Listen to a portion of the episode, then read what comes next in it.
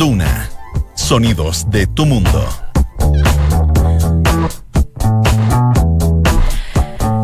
Dos de la tarde y un minuto, casi dos minutos. ¿Cómo está? Bienvenido a la tercera PM junto a Radio Duna en esta tarde de día lunes. Hoy es 22 de julio de 2019. A esta hora sí, hay un poquito solcito, pero ha estado tan fría la mañana. Se esperan hoy día, de hecho, 9,3 la máxima. Y para mañana extremas entre los 14 y 0 grados durante la madrugada. Así que todavía tenemos bajas temperaturas por estos días. Vamos a revisar los principales titulares porque hay harto tema para contar. Los exministros comunistas de Michelle Bachelet salen a defenderla luego de las duras críticas que hizo el fin de semana el alcalde de Recoleta, Daniel Jadue, quien en una entrevista reclamó por el informe de Naciones Unidas que condena las violaciones a los derechos humanos de Venezuela, algo que ya había hecho el Partido Comunista y por lo tanto lo que hizo el alcalde fue cuadrarse. Nada dijo eh, el alcalde el fin de semana de su apoyo al golpe militar en contra de Hugo Chávez en 2002. Fueron algunas de sus acusaciones que hoy reclaman los exsecretarios de Estado comunistas de la otrora presidenta. El combate al narcotráfico en las fronteras. Entérese de las explicaciones que dio el ministro de Defensa a la Contraloría, que es la que da el, el sí final, digamos, para autorizar el debatido decreto que faculta a las Fuerzas Armadas a colaborar en los límites del territorio nacional. Vamos a hablar también de inmigración. Hay un registro de carabineros que nos viene a explicar Sebastián Bedoya. Control de identidad. Se controló a 121.758 extranjeros el año pasado. Esto equivale al 2,7% de los procedimientos realizados. Fueron fiscalizados también menores de edad extranjeros. 902 casos. ¿Es una cifra alta? ¿Es baja? ¿Qué nacionalidades? Vamos a hablar sobre el tema.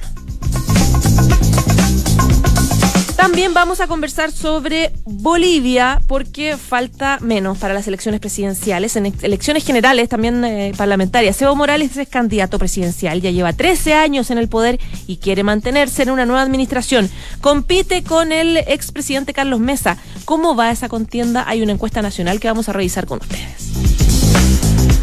Hoy es una semana clave en Reino Unido. ¿Por qué? Porque mañana se va a conocer quién va a ser el sucesor de la primera ministra Theresa May es bien sabido que el alcalde de Londres, Boris Johnson, corre con como amplio favorito, con mucha ventaja. ¿Cuáles van a ser los desafíos del primer ministro británico para empezar a conversar el famoso Brexit?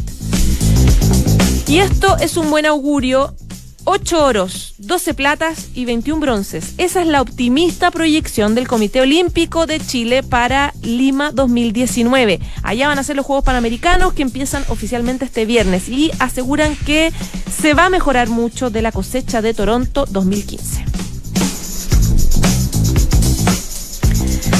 De la tarde y cuatro minutos. Vamos de inmediato a conversar de los principales temas que les contaba en titulares. Uno de ellos tiene que ver este registro de carabineros eh, respecto del control eh, de detención que se, de hecho, se está se está debatiendo en el Congreso hacer modificaciones a este tipo de controles que hace Carabinero, pero en este caso a inmigrantes, a extranjeros. Eh, Sebastián Bedoya, periodista de Crónica de la Tercera, tiene varios eh, puntos, varios números que queremos conversar con él. Bienvenido, Sebastián. Hola, José, buenas tardes. Buenas tardes. Cuéntanos un poquito. Mira, eh, dada la contingencia, eh, el ingreso del, del, que hizo el gobierno a, al Congreso del proyecto que pretende ampliar las facultades de las policías con relación al control de identidad preventivo, eh, bueno, desde, desde la crónica hicimos un ejercicio de ir a ver cuán buen uso hacía principalmente Carabineros de esta herramienta en el caso de los extranjeros, algo que eh, hasta el momento estaba, estaba pendiente. ¿ya? En ese sentido, eh, Carabineros nos informa eh, mediante ley de transparencia de que durante 2018 4.395.066 personas fueron controladas en general, tanto chilenos como extranjeros. ¿Ya? Y de este total, 121.758, es decir, el 2,7% corresponde a personas eh, inmigrantes. Eh, ¿Cuáles qué es el, las cosas que uno podría empezar a desglosar de esta cifra? Que, por ejemplo, el número de personas controladas es más bajo que el de extranjeros que fueron detenidos durante el año pasado, 5,3%, y ya que además el, el, número de personas controladas extranjeras es más bajo incluso que la proporción de habitantes extranjeros que hay actualmente en nuestro país, que es el 6,6%. Yeah. Aquí vamos con esto y cuál era el ejercicio. Uno principalmente lo que quería era apuntar si existía o no discriminación por parte de las policías, si existía un ensañamiento o una, un sobrecontrol hacia la población, población extranjera que los pudiera estigmatizar o hacer sentir eh, discriminados, lo cual, de acuerdo a estas esta cifras, de manera muy general, sin duda, pero, pero no se aprecia dado que hablamos de un porcentaje bastante bajo y de que principalmente el 98,3% de las personas controladas son chilenas. Claro, es decir, que el control preventivo de identidad se hace a todos por igual. Y ahí entran extranjeros por la cantidad que hay, digamos, en distintos sectores. Claro, eh, y Carabineros quizás reafirma estas cifras con lo que ellos nos aseguran y nos dicen, nosotros no controlamos a personas ni por clase social, ni eh, por nacionalidad, así que, sino que nosotros el control, nosotros lo desplegamos a partir de un espacio físico. Eh, de riesgo, donde se puede haber una reiteración de delitos. Como en zonas específicas. Claro, exactamente, que ellos identifican, no nos dicen eh, cuáles son los criterios que utilizan, pero sí que en base a delitos y a, a, sectores de riesgo, ellos apuntan ahí y controlan gente, ya sean nacionales o sean extranjeros. Por lo tanto, en este sentido, digamos, una especie de, análisis de prueba que quisimos hacer y, evaluación de, cómo aplicaba el control preventivo a carabineros, claro, no, no se da muestra de, eh, de discriminación al respecto. En la nota que tú preparaste también destacas que hubo control de identidad preventiva a menores de edad extranjeros, casi mil casos, 900 y tanto. Sí, eh, eso es, un poco irregular porque uno de los puntos que, el gobierno pone en el tapete y que hoy está discutiendo en el Congreso eh, es ampliar el control de identidad a, menores de edad, desde 14, 17. a 17 años, tal cual. Y estas cifras nos dan cuenta de que finalmente en el caso de tanto nacionales como extranjeros se, se realizó este proceso, 902 eh, casos. Eh, según lo que nos explica es algo aleatorio. Uno cuando pide el control de identidad uno quizás puede existir la duda de si esta persona es menor o mayor de edad y en estos casos nos dicen que eh, se trató de, algo fortuito principalmente, no era que estaba apuntado a controlar menores de edad, sino que el resultado arrojó que esta persona era menor de edad. Ya, pero se, se controla menores de edad chilenos también en ese caso. Sí, por supuesto, sí, de todas formas, y los porcentajes son muy similares a las cifras generales eh, si, si, llevamos a la proporción el número de menores de edad eh, extranjeros y los nacionales eh, controlados.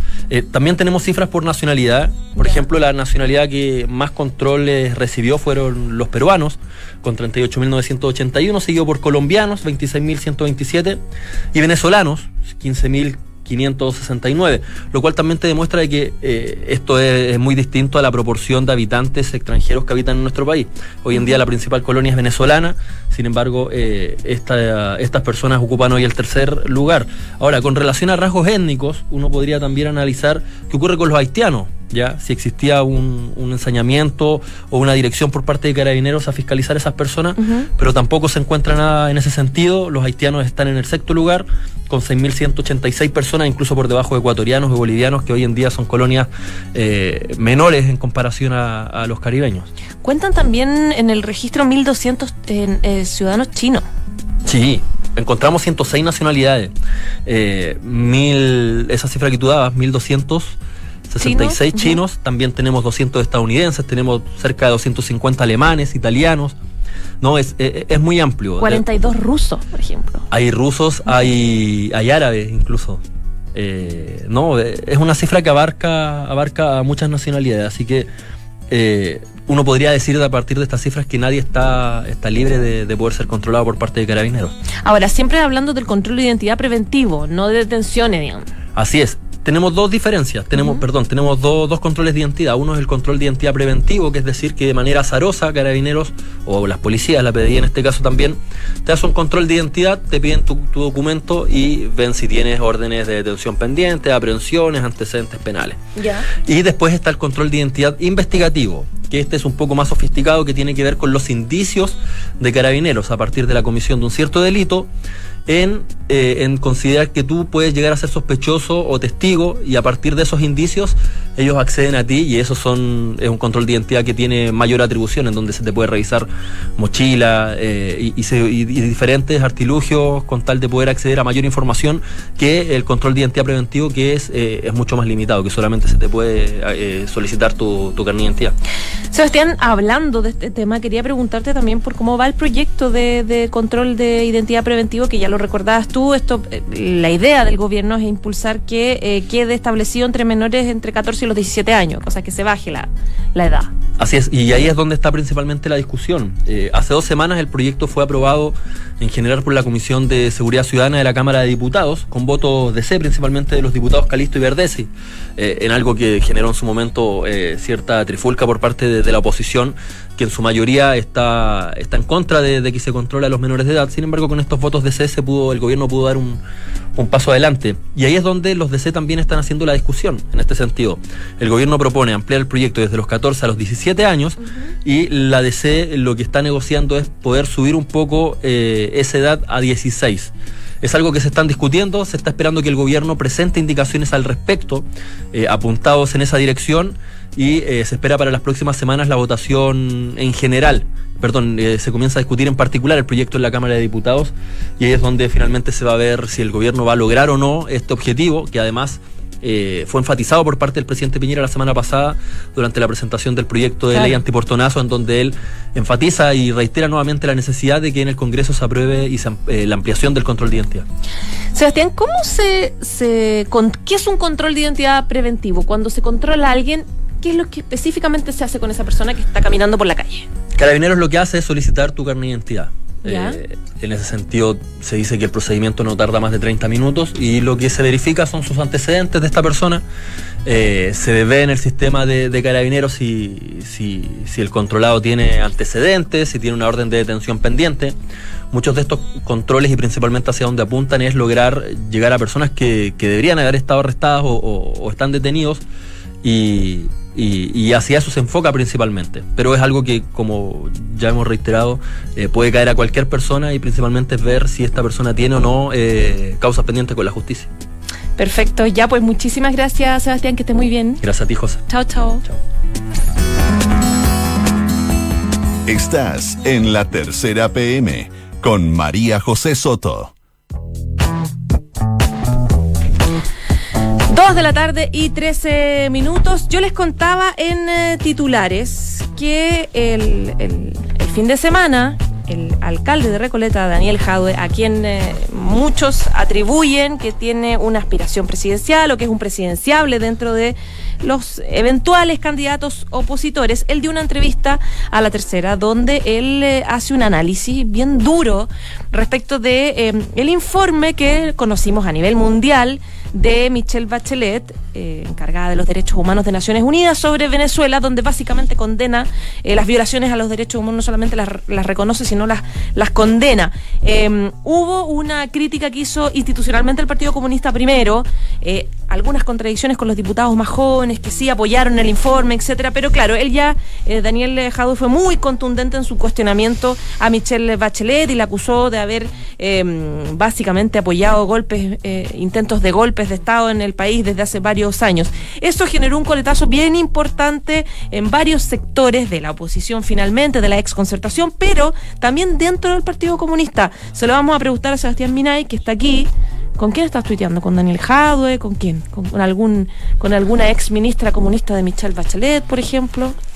Eh, no puedo decirte, porque si no me pasan a control de cuadro. Ah, me está, pasan a control está, de ahí- me- está ahí hablando con uno de ellos. me, ya, me pasan a control de cuadro después. Ya, eh, sí, no podí, ya, ya, no se puede. No, pero no, está pero- todavía estás hablando con ellos. ¿Qué pasó? No, no, no, no, pero no, pero eh, eh, claro, el alcalde Jadwe fue más lejos de lo que nadie ha ido. Claro. Eh, Ni Telier, digamos. Yo, yo no sé, ¿cómo, te- ¿qué te pasó a ti cuando tomaste la entrevista que le hizo el coquerellano a Jadwe el fin de semana? Yo de Ujú. verdad como que la miré dos veces. Y ¿en serio? ¿En serio? Porque eh, eh, nadie, nadie, en el mundo, él. nadie en el mundo de la izquierda había criticado de esa manera a la Mm. presidenta Bachelet y eso de que la estaba acusando de, de- de- de a- apoyar intentos de golpe, que había sido parte de tres gobiernos que han sido contrarios al proceso bolivariano, eh, la, la involucra la culpa en este episodio que diga- recordemos a nuestras amigas y amigos, el año 2002 estuvo este intento de golpe contra el entonces presidente Hugo Chávez, que no es lo mismo que Nicolás Maduro, y en ese momento, claro, se le criticó mucho al gobierno del presidente Ricardo Lago, y eso es lo que le enrostra eh, el alcalde Jadwe, que, que había trasta- trastabillado entre reconocer temporalmente al, al, al bando golpista para después encontrarse con que ese golpe no había fructificado. Y el hecho de que criticara a la presidenta Bachelet dejaba al- a, la, a la militancia comunista, la- a la dirigencia comunista con un margen de maniobra muy pequeño, porque como bien sabemos, los comunistas suelen tratar de tener una sola línea, una sola opinión, tratan de no pelearse, es muy raro que uno encuentre comunistas peleándose entre ellos, menos por la prensa. eh, entonces, esta era una situación donde el hecho de que la rúbrica de la presidenta Bachelet y las críticas del alcalde Jadwe, y nos falta un ingrediente, y las aspiraciones presidenciales del alcalde Jadwe, Claro, Que aunque él no se- las ahora- confiese. pero ahora ya se, se anduvieron notando. O sea, Se a ver, convengamos lo siguiente, las críticas del alcalde Jadwe a la, a la expresidenta Bachelet, hoy alta comisionada de los derechos humanos de las Naciones Unidas, fueron tan, tan rudas que logró que eh, eh, eh, Heraldo Muñoz, el presidente del PPD, que también aspira a presidente, saliera un poco de su descanso el fin de semana y diera una, una- una declaración con una polera de fútbol el fin de semana como que venía la pichanga y le... y le- Quiso hablar igual. o sea, claro, movió, movió Pero- el mapa, movió el mapa. Entonces hoy día en la mañana tercera PM nos preguntamos, bueno, ¿y qué dirán los ministros comunistas que tenía la presidenta? Partamos del principio y cuenta un poquito, Mm. un resumen muy chiquitito de lo que dijo de Bachelet. eh, Eh, el alcalde además Jadwe. de ama- el alcalde Jadwe, además de, de haber apoyado el supuesto el intento de golpe de 2002 O sea, lo- como, lo- como lo- ministra, incluso, o sea, como como ministra de O defensa. sea, las tres frases más duras son, es inaceptable que el informe de Bachelet no diga nada de los intentos de golpe que ella apoyó. Uno. Dos, Bachelet ha sido parte de tres gobiernos que han sido contrarios al proceso bolivariano. Cuando era ministra y se llevó a cabo un golpe de Estado contra el presidente Chávez en el 2002, Claro. el gobierno chileno no solo nunca lo condenó, sino que reconocieron como golpista al gobierno legítimo. Desde ese punto de vista, el informe ya pierde un poco de obje- objetividad. Tres, tanto en su primer como segundo gobierno, los cancilleres de la presidenta Bachelet atentaron contra la democracia y contra el proceso venezolano. Claro. Nada distinto se podía esperar de este informe. Ya, y usted hoy día en la mañana en la reunión de pauta dijeron, ¿y si llamamos a los ministros comunistas a ver O qué sea, piensan? cayó de, ca- Sacaron ca- el tejido, cayó de pero- cajón, nos olvidamos de Ah. todos los bellos, interminables momentos del fin de semana cuando nos pusimos a trabajar e inmediatamente dijimos, ¿y qué pensarán doña Claudia Pascual, Por que fue ministra del. CERNAM? ¿Y qué pensará don Marcos Barraza, que fue ministro de Desarrollo Social? ¿Qué pensarán de esto? Ya. Y, y no fue fácil, ¿ah? No fue fácil porque esto es como, eh, digamos, después que, y, y en un momento dado pensamos que no iba a haber, eh, que iba a ocurrir lo mismo de siempre, que uno esperaba Que no se que, meten nomás. que no se meten, pero el hecho de que estuviese la figura presidenta Bachelet encima de la mesa, eh, hacía, hacía innegable que hubi- hubiese alguna, eh, imposible que no hubiese algún tipo de reacción. La ex ministra Claudia Pascual, quien recientemente fue madre, estaba preocupada, es- es- es- pero igual se tomó el tiempo de responder un- en forma bien breve, digamos, mandó un Con mensaje. su guaguita. Claro, cuando estaba con su guaguita me dijo, oye, perdona que estoy con mi guagua, no se preocupe, le dije yo, pero, pero igual, igual, porque le dije, oye, usted entenderá que esto es eh, no, no, no ocurre todos los días, así que en el fondo, al, al consultarle acerca de si eh, era verdadero o no, eh, lo que decía, las acusaciones que hacía el alcalde Jaude respecto a que el expresidente había apoyado un golpe, eh, ella, ella puso en, en el WhatsApp la opinión del Partido Comunista sobre el informe está en la declaración de hace unos días y en ella no expresamos nada sobre la alta comisionada. Ya. Generalmente la respuesta de los comunistas los que, con los que fuimos hablar hoy de la mañana era remitirse a la declaración que tú hacías mención recién, que una declaración donde el Partido Comunista acusaba cierta, cierta falta de imparcialidad al informe, pero sin, pero sin criticar a la expresidenta. Después apareció el, el, intertanto, eh, hubo otros comunistas que se manifestaron. Yo también hablé con la, di- con la, la diputada Carmen Hetz, que en el fondo ya estaba. No, no, na- nadie atacó, quiero dejar en claro que ningún comunista atacó a Jadwe, lo criticó, dijo, oiga, se desubicó. No, todos jugaron en medio centímetro cuadrado. Entonces, la, la diputada Carmen Pero dijo. de- no deja de ser sorprendente Se cuadraron con las dinámicas comunistas. Pero, se- pero los hechos se cuadraron con. Bachelet. Se cuadraron con Bachelet, porque según, según la diputada Carmen Hertz, que lo, que lo puso en Twitter, dijo que Bachelet no tuvo nada que ver. Ella culpa a la can- entonces canciller de Ricardo Lagos Soledad Alvear, demócrata cristiana, obviamente, archirrivales de los comunistas. Y después al teléfono me explicó, me dijo, mira, Sebastián, yo lo que pienso esto es una opinión personal del alcalde, habrá que preguntarle a él en base a qué lo dijo, pero yo quiero ser súper clara, aquí para mí la responsabilidad es de Lago y de la canciller Soledad Alvear, o sea, la canciller Soledad una, una responsabilidad tácita. Pero no nadie quiso, puede aparecer el ministro Marco Barraza. Lo mismo me dijo, yo creo, me dijo, yo creo, me dijo, eh, creo que efectivamente eh, el- el- la, la- la responsabilidad va más por el lado de la democracia cristiana y no de la presidenta Bachelet. Entonces todos culpan a la presidenta Bachelet. Pero hay un matiz, porque yo le pregunto al ministro Barraza después, le digo, bueno, ¿y pero queda en cuestión con esto las aspiraciones presidenciales del alcalde Jadwe por haberse atrevido a criticar a la presidenta Bachelet? No, creo que no, me dijo. Yo no soy el- la suya en opinión y yo no soy el llamado a interpretarla. El liderazgo del alcalde es indiscutido. Es decir, Ah, mira. y yo así, en serio le dije yo, a pesar de que el alcalde había criticado así a la expresidenta, primero le dije su ex jefa, y bueno, ya le dije, de la forma de preguntarle, le dije yo, oiga, me dijo, ya, no, no, no voy a caer en la idea del entredicho. El respeto a Michelle Bachelet en materia de derechos humanos está intacto. Entonces hemos descubierto dos cosas, que los ministros comunistas se cuadran con la presidenta Bachelet, pero no pueden criticar a quien es su única alternativa presidencial cuando todavía la cancha está muy verde. Ya, ahora yo te quiero preguntar, la misma duda que tuve cuando Donald Trump atacó a estas congresistas eh, de origen extranjero, que uno dice, pero qué, qué, qué clase la- de la- ¿cómo se locura. La- claro, sí, sí, sí, sí, qué clase de locura meterse en ese cacho. Mm. Y la respuesta es obvia, está hablando del porcentaje importante del electorado mm, mm, eh, mm. que le cargan estas congresistas y que es anti-inmigración, etcétera. un público, un público propio. ¿A quién le está hablando Daniel Jadwe? ¿Dónde está ese sector? ¿A quién, a qué sectores? Bueno, yo creo que en el caso de Daniel Jadwe, al tomar una, una posición bien arriesgada, digamos, bien arriesgada, claramente se está cargando más a la izquierda. A la izquierda de- del, del, PC, obviamente, hay un, hay, un segmento del, del, del, PC, pero también, esto es lo que un poco uno puede ver eh, un poco debajo del agua, que ahí también está implícito la, indefinición que existe todavía respecto a qué, cuál, qué porción de la torta se van a disputar el Partido Comunista del Frente Amplio. Por ahí va Porque, la cosa. porque claro, porque recordemos que el alcalde Jadwe, dentro de la tabla de posiciones, ¿recuerdan cuando antes publicaban los periódicos la tabla de Ujú. posiciones del campeonato de fútbol? La, la tabla de posiciones, él dice que no le crea las encuestas y, y, y esa es una postura consecuente que ha tenido el alcalde Jadwe. Él de hecho nunca le creó las encuestas, pero si tomamos como referencia la CEP, aunque lo- le guste a alguno o no, eh, la medianía de la tabla, los únicos prospectos presidenciales opositores que identifica con ciertas posibilidades son Jadwe, comunista y el resto son puras cartas del Frente Amplio. Boric, Jackson, Charter, Beatriz Pero que no pueden ni competir todavía. No, no, no, que no pueden competir y por los cuales, digamos, lo además, la DC no votaría por ninguno de ellos.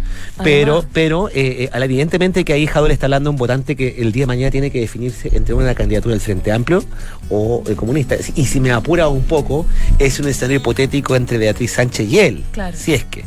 Pero claro, eh, hay que ver también eh, que eh, eh, no creo que alguien más en el Partido Comunista puede ser tan duro con la presidenta de Chile como fue él. Entonces, tú me preguntas qué público le habla.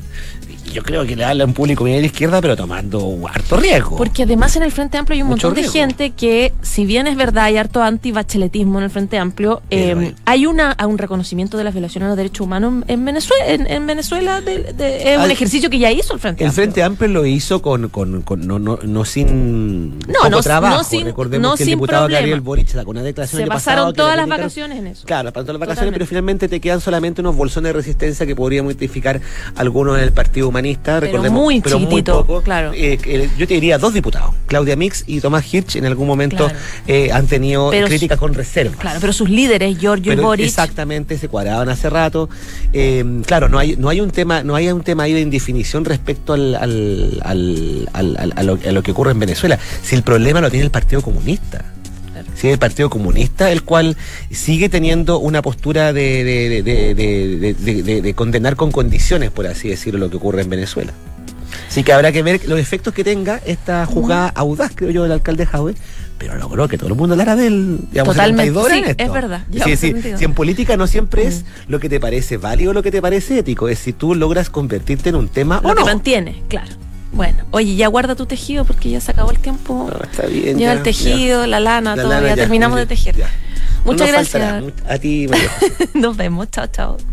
En Duna Escuchas, la tercera PM, con María José Soto. Dos de la tarde y 25 minutos. Yo les recordaba a los titulares que eh, el- tenemos elecciones presidenciales en uno de nuestros países vecinos, en Bolivia, donde compite el eh, actual presidente Evo Morales con otro expresidente que es Carlos Mesa. ¿Cómo va la cosa ahí? Yo estaba tratando de, de- de recordar cuánto tiempo, bueno, lleva 13 años en el poder Evo Morales. ¿Cuántas administraciones son ya Fernanda Rojas, periodista de Mundo, de la tercera? Hola, ¿cómo estás? Bien, también, pues. Bueno, aquí vamos a hablar de nuevo de Evo Morales. ¿Cuánto lleva él? él lleva ¿Cuántas 13 gestiones? años y este Claro. sería el cuarto periodo para el que se va este se está candidateando en este momento. Ya. Harto tiempo. Mucho tiempo. Y eh, la encuesta es la primera encuesta nacional que se revela a tres meses de las elecciones generales en Bolivia. Se reveló ayer. por el diario El Deber, y si es Mori, una encuestadora, Ya. que revela que el binomio del MAS, Movimiento al Socialismo, de Evo Morales, obtiene, obtendría el 37% de intención de votos frente a Carlos Mesa, el candidato opositor, Claro. mejor puntuado, que obtendría el 26% de los votos. Evo Morales, eh, que nació como dirigente cocalero en Bolivia y que ahí se alzó como el primer mandatario de origen indígena en Bolivia, tiene el respaldo en seis de los nueve departamentos bolivianos. ¿Me puedes repetir un poco las cifras? Se me, se me Sí, por supuesto. Evo Morales, eh, Claro. 37% 37. de intención de votos, frente a Evo, o sea, perdón, Carlos Mesa, 26%. Ya. Porque de ahí los opositores, no lo, los demás opositores, que son ocho binomios, Ya. no logran ni siquiera el 10% de los votos. Entonces está ah, peleado ahí entre. Y para derribar a, Carlos Mesa, eh, ellos sobran, digamos. Claro. votos, claro. Ese fue el tema de, de antes de las primarias que fueron en febrero, que era la idea de formar un bloque opositor que juntara todas las fuerzas y poder vencer a Evo Morales, que lleva 13 años, pero no se logró. Así que ahora lo- de a poco se han ido bajando algunas candidaturas, dos en especial, y eh, tratan de dar respaldo a Carlos Mesa, este expresidente que está marcando como eh, su nuevo movimiento, muy dirigido hacia los jóvenes, intentando buscar ese respaldo, pero parece que no ha resultado. Para vencer en octubre, eh, Evo Morales necesita el 40% de los votos, más 10 puntos de diferencia con el segundo, en el segundo lugar. Entonces, hasta el momento, según esta encuesta, tendría 11 puntos de diferencia, lo que podría lograrlo. Mm. Como te contaba, él tiene el, el mayor respaldo en seis de los nueve departamentos bolivianos, pero eh, el respaldo es mayoritariamente en, en los- en las zonas rurales y en las ciudades pequeñas, mientras que en las principales ciudades Carlos Mesa se alza como esta opción de cambio, por así decirlo. renovadora en el fondo. Claro.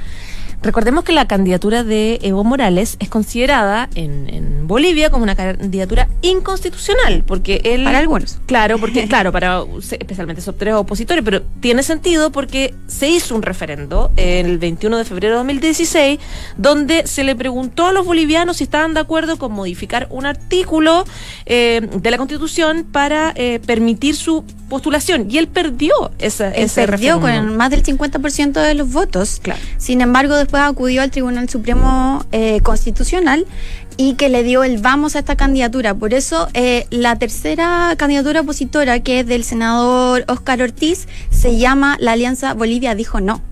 En alusión a este. A recordárselo, a A, este, recordárselo, claro, sí, a poner ahí la- el dedo. Pero por, por este mismo asunto es que una de las preguntas de esta encuesta es que ¿por qué candidato usted no votaría? Y ante eso 35% dice que no votaría por Evo Morales. Ya. Entonces, a pesar que está liderando las encuestas, también lidera esto como de negativo. Así rechazo. De rechazo. Claro. Entonces, por eso está bien, bien raro el ambiente electoral. Claro, el actual presidente Sebastián Piñera también siempre tuvo un alto nivel de rechazo, pero de todas formas logró el porcentaje para Claro. convertirse en presidente. Los analistas nos dicen a nosotros que en los próximos meses, tres meses, porque las elecciones generales son el 20 de octubre, los candidatos van a tener que capitalizar este votante que ya tienen, porque hay un 12% de los indecisos que no sabe todavía por quién votar, que es el tercer lugar. Entonces, el tema sería eh, que durante la campaña, que empezó hoy día formalmente, se dijo mucho que Carlos Mesa podría ser el único candidato opositor que podría vencer a Evo Morales en un posible balotaje. Y esta encuesta también preguntó eso. Ya. Y eh, el 40%, si están solo estos dos candidatos, Evo Morales y Carlos. Mesa, el 40% votaría por Evo Morales frente al 38% de Carlos Mesa. Mm. Entonces también sigue muy, ahí muy sí, Evo Morales complicado. alto.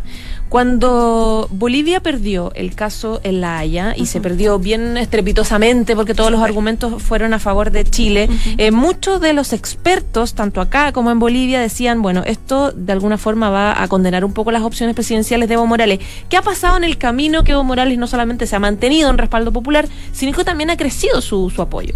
Sí, podríamos decir que sí ha crecido. Eh, Evo Morales ha dedicado durante estos últimos meses, especialmente desde diciembre del año pasado, a dar muchos actos en alusión de que todavía podemos estar por la vía marítima, que va a buscar otro, otra salida. Está inaugurando mucha infraestructura, mucho, mucho eventos al que ha participado, al que intenta aglutinar a las personas, pero el tema del referéndum todavía le sigue chocando mucho. Y es de lo que se han agarrado un poco los candidatos opositores, diciendo en, en cada discurso, en cada instancia que tienen, que esta candidatura es ilegal Claro, es inconstitucional. inconstitucional. Las cifras económicas también han apoyado a Evo Morales. Sí, también han apoyado a Evo Morales, que tiene un país que en este momento está creciendo, a diferencia de cuando él llegó, que cambió como el tema de los hidrocarburos, las leyes, y también ha tratado de, a pesar de, de que ha tratado de aglutinar este poder, también hay algunos que no quieren votar por él por el tema de que ya lleva 13 años, porque también ha estado muy presente en el tema de la crisis venezolana, que sigue dándole el apoyo a- al presidente Maduro. Entonces todos esos puntos eh, son los que van a tener que enfocarse los opositores si quieren vencerlo. Ya, pues las elecciones son el ¿qué día exacto de octubre? 20 de octubre. 20 de octubre. Todavía queda de. Primera vuelta. La primera vuelta, claro. Primera vuelta. Muchas gracias, Feña. Muchas gracias a ti. Que estés bien. Chao, chao. Saludamos a Sinergia Inmobiliaria que piensa en cada proyecto de casa o departamento como si fuera único. La distribución de los espacios, diseño vanguardista y terminaciones que encantan. Sinergia Inmobiliaria, espacios bien pensados. Conócelos en y sinergia.cl. Dos de la tarde y 32 minutos. Ya nos vamos. Gracias por informarse con nosotros y quédese como siempre el 89.7 porque viene la próxima carta notable. Desde que se conocieron en un café, Juan Rulfo jamás dejó de escribir las cartas de amor a su esposa Clara Aparicio. Thank you.